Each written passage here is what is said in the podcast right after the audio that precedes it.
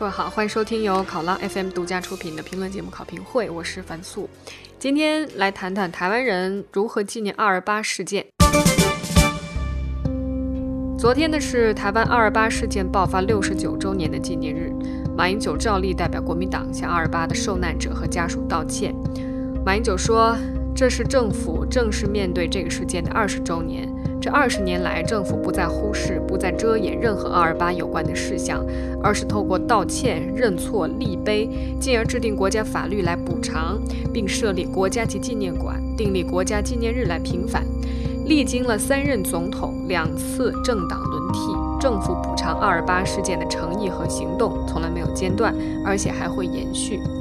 这是他任内最后一次参加二二八相关的纪念活动。他说：“但是不管未来他的身份是什么，都会尽力促进族群之间的和谐，让大家热爱这块土地。”他强调，疗伤止痛不只有补偿，政府还要保证类似事件绝不再重演，每个人都应该受到公平正义的对待。而另一边，蔡英文他也在二八事件六十九周年纪念会上致辞说，将会要求公开威权时期的档案，也将召开真相与和解委员会，落实修改和制定相关的法律，让国家有真相、正义，一起为这段黑暗的历史画下一个句点，台湾才可以继续向前走。所以，我们看到，不管是国民党还是民进党，大家有一个共识，那就是要促进族群之间的和谐，要促成和解。二八事件到底是什么？其实原因和过程都非常的复杂。用维基百科式的语言向大家做最基础的介绍，就是说，台湾在一九四七年二月份发生了一场大规模的民众反抗政府的事件。以至于三月到五月间，国民政府派遣军队镇压、屠杀台湾、捕杀台籍精英的事件，其中呢包括了民众和政府的冲突、军警镇压平民、当地人对外省人的攻击，以及台湾士绅遭到军警捕杀等等的事情。导火线呢其实是一桩看上去很小的血案，就是发生在台北的一件稽查私烟的这么一个一个案子。最后呢，就触发了二月二十八号发生在台北市民中的请愿、示威、罢工和罢市。同一天，市民聚集台湾省行政长官公署抗议。竟然遭到公署卫兵开枪扫射，消息震动了台北，民众的情绪就更加激昂了。从此呢，这个事件就由向公署的请愿活动骤变成对抗政府的行动，并且爆发了自国民政府接管台湾以来，因为贪腐失败导致民不聊生所积累的庞大的民怨。那最后的这个抗争与冲突到底造成了多少的伤亡？现在的数字众说纷纭。少则数百人，多则数万人。其实现在似乎还没有一个确切的统计数据。二二八事件发生的原因非常复杂。首先呢，是来自中国大陆的军政人员，国民党经历抗日战争，对举目都是日本风格的台湾心生排斥和歧视，并且时常对台湾人抱着一种优越感。他们以征服者。胜利者自居，对待人民骄纵专横，而长期在日本统治下的台湾人，对于相对落后的中国大陆的社会现状、普及教育、法治观念、卫生条件、生活习惯等都缺乏了解，导致由原本的满怀期望，终于是祖国来接管我们，转变成了一种深深的失望。又加上当时统治台湾的。行政长官公署治台政策错误，官民关系非常的恶劣，军队纪律也不好，官员贪污腐败。那在经济方面呢？政府一手垄断，并且是管制物资买卖，滥印钞票，并且掏空民生物资运往中国大陆支持内战，又导致恶性通货膨胀，大量的民众失业，台湾经济所以呢就巨幅的倒退，终于是导致民不聊生，鸡飞狗跳。由于国民政府的这种倒行逆施的行为，再加上掌握资源、控制权的人对台湾人民的种种歧视和打压，最后使得台湾人觉得深受其害，所以不满情绪就不断的积累，最后就导致庞大民怨能量的总爆发。这个事情到底在多大程度上影响了台湾的历史进程？多大程度上影响了现在的政治现实和社会情况。到现在还有很多很多的学者和媒体在做这样的研究和讨论。那它跟台独有没有关系呢？其实也是大家很关心的一个面向。可以说，当时发生的时候，它跟台湾独立运动是没有关系的，因为几乎没有任何台独的倡议在当时。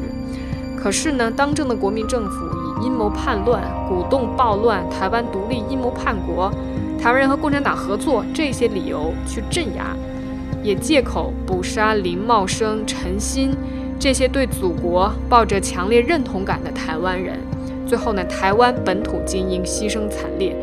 使得这些台湾人的祖国梦碎了。所以有人就评价说，二二八事件其实也因此成为后来台湾独立运动兴起的重要的原因。那么，在事件爆发六十九年之后，台湾人到底怎么看待它，怎么纪念它？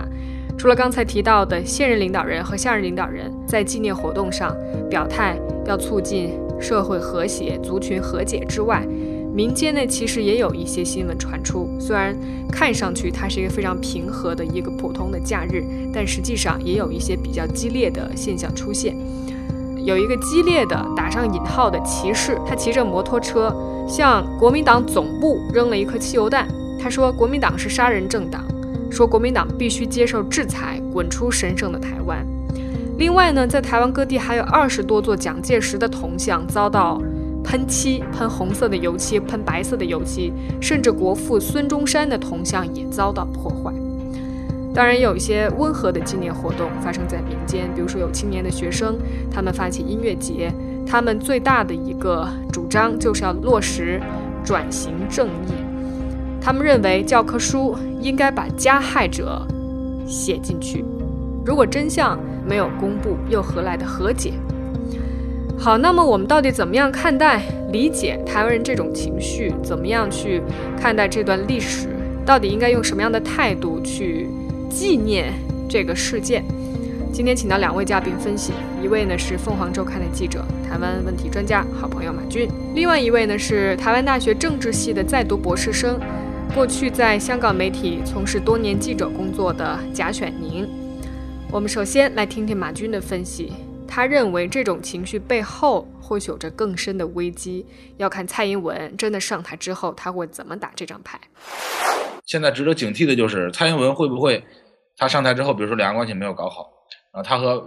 美国的关系如果再没有处好，如果经济再没有搞上来的话，他会不会到后来也要用这样的一个方式去打这个族群的撕裂牌，或者是去打这个民主的这样的一个？地位的这样的一个价值牌，然后再去拿蒋介石的铜像去做一些文章，这个都是有可能。包括现在大家都看到，国那个民进党已经开始拿孙中山做做文章了。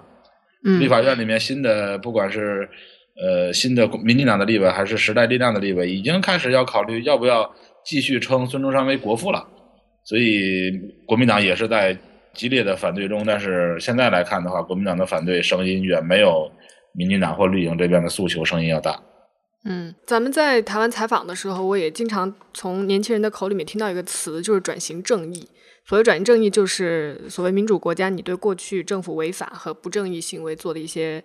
弥补嘛。所以你就会看到台湾年轻人到底是怎么样看待这个二二八的，是非常有意思的一件事情。有一部分年轻人，就像我们在台湾接触的，他们觉得目前这个阶段就是要清算国民党的时候。有的年轻人会说，为什么一直在提呀？我都不太明白为什么二二八这天我们要放假，他说就觉得一直揭历史伤疤，这点真的好吗？这会不会又在制造新一轮的这个族群对立？就你会看到，在这个问题上，年轻人有很多不同思考角度的看法，这些你怎么看待它？二二八是一个非常复杂的事情。自从九十年代台湾开启民主化进程之后，这一个被尘封了五十年的一个故事呢，就逐渐的被浮上了水面。因为二二八实在是太复杂了，所以每一个政党，哪怕大陆的共产党，对二二八都有自己的描述。每年二二八的时候，大陆也是会开会开纪念会的，因为大陆对二二八的定义是在台湾共产党的领导下，对国民党不公不义的统治的这个台湾人民的一个反抗。嗯。包括咱们大陆为台湾的地图那个画的那个公路的那个线，台湾人家叫什么台一线、台二线嘛，就环岛的那个公路。我们把它叫做二二八国道，就是大陆把这个这条公路定名为二二八国道。其实，在大陆这边，二二八是一个很正义的一个起义的事情。在国民党看来呢，二二八是什么？二二八是一个评判，而这个评判呢，不是针对呃台湾人，或者说不是针对本省人的，它是针对日本留下来的一些彝族，因为。大家如果仔细去看那个《悲情城市》那部电影，里面是反映二八的，你会发现里面打砸抢啊，这个跟着政府或者是打外省人的这些人，他们是穿着统一的服装的，然后拿着同样的工具，比如说是拿斧子或者拿棒子，这是统统一的工具，然后戴着同样的帽子。国民党就说这些人是日本这个留下来的一些日本的后裔或者是一些汉奸，他们要拿这个事情来反对国民党统治。那民进党看来。这个事情显然就是你国民党对我们本省人、你们外省人对我们本省人的一个压迫，所以每一个政党都会在这样的一个复杂的事件里面选取对自己很有利的那一个角度，然后来阐释自己的正当性。当然，我们看国民党现在在这件事情上显然是处于舆论上的劣势的，因为你毕竟开枪了，你毕竟杀人了。呃，不管这个数字是几百人、几千人，还是像民进党有些不负责任的说法说死了几十万。但是毕竟你是开枪了，毕竟你杀人了，那这个事情你是怎么讲都不会有道理的。民进党怎么闹，看上去至少在民间来说都是有一定的道理的。但是我觉得从今年的二二八开始，从这些年轻人开始逐渐的去给蒋介石的铜像泼漆、去贴口号开始，我觉得二二八的意义有了一个新的层次的提升。以前的所谓二八只是族群的撕裂，就是说我们。你们我们台湾这个本省人多，但是一直是你们外省人当家。你们外省人代理就是国民党嘛，我们本省人的代理就是民进党。呃，我们和你闹二二八这个事情，其实就是为了争取一个民主，就是说要解决你这个政府的合法性的问题。比如说，就是民主的作用就是解决政府的合法性问题嘛。以前不是选的，现在是选的，那这个民主就解决了这个问题。但是我觉得今年的二二八或者以后的二二八，这些年轻人他们没有经历过二二八。但是他们是从书本上学到的这些知识，他们现在要诉求的可能就不仅仅是呃政府合法性的问题了，因为这些年轻人出生的时候，台湾的现在执政政府就已经是民选出来，已经合法了。他们现在可能最大的诉求，已经到了这个国家的合法性问题了，就是中华民国在台湾还是不是合法的问题。那蒋介石就可能不再是一个简简单单不只是一个独裁者的符号了。他可能还是中华民国，包括孙中山，孙中山可不是独裁者，对吧？历史上从来没有把孙中山定义为一个独裁者的这样的一个抬头，所以孙中山啊、蒋介石也好，包括如果将来要清算蒋经国的话，可能他们就要从一个独裁者变成了一个中华民国的符号，所以这个时候反对他们，可能就不是反对一个独裁专制政府的问题了，可能就是反对一个呃中华民国在台湾执政合法性的问题了。这个东西是动国民党的根本的，国民党接下来有。两个很大的保卫战要打，一个就是他意识形态的保卫战，一嗯，一个政党在每次选举大败之后，从美国和英国的经验来看，他们不会呃去第一时间去向中间靠去改革，而是第一时间被下到自己的大本营里面取暖。所以这一次，我认为国民党的党主席会是洪秀柱。如果根据这个规律来说的话，因为洪秀柱是国民党深蓝这一派的。所以我认为会会是这样，但是，呃，越是这样，他在下一次的选举还是出不来。一般来看的话，政治学的规律来看的话，要输两次，连输两次，他才能呃回到中道的这样的一个道路上来。所以，国民党现在肯定是要往自己的这个舒适区、自己的大本营去靠的。呃，这是第一个保卫战。第二个保卫战就是他的党产的保卫战。现在。不管是民进党的外围也好，民进党自己也好，一直在讲转型正义，转型正义。台湾已经转型了二十几年了，早就转型正义的问题就已经解决完了。比如说二二八的受害者的子女的赔偿问题，二二八的这个政治清算的问题，其实已经解决了。为什么现在要提这个？我认为是在向国民党的党产、国民党的为立法院里面未来在推动党产法去做一个民意和舆情上的铺垫。所以接下来国民党的日子在意识形态保卫和党产保卫上都会非常的吃亏，都会非常的窘迫。这个事情几乎他们是自己挡不住的。嗯，那我们再看看民进党，再看看蔡英文在做什么哈。他上台前和上台现在准备期，他都在强调要和解，但是有没有看他真的为和解做出什么实质性的动作？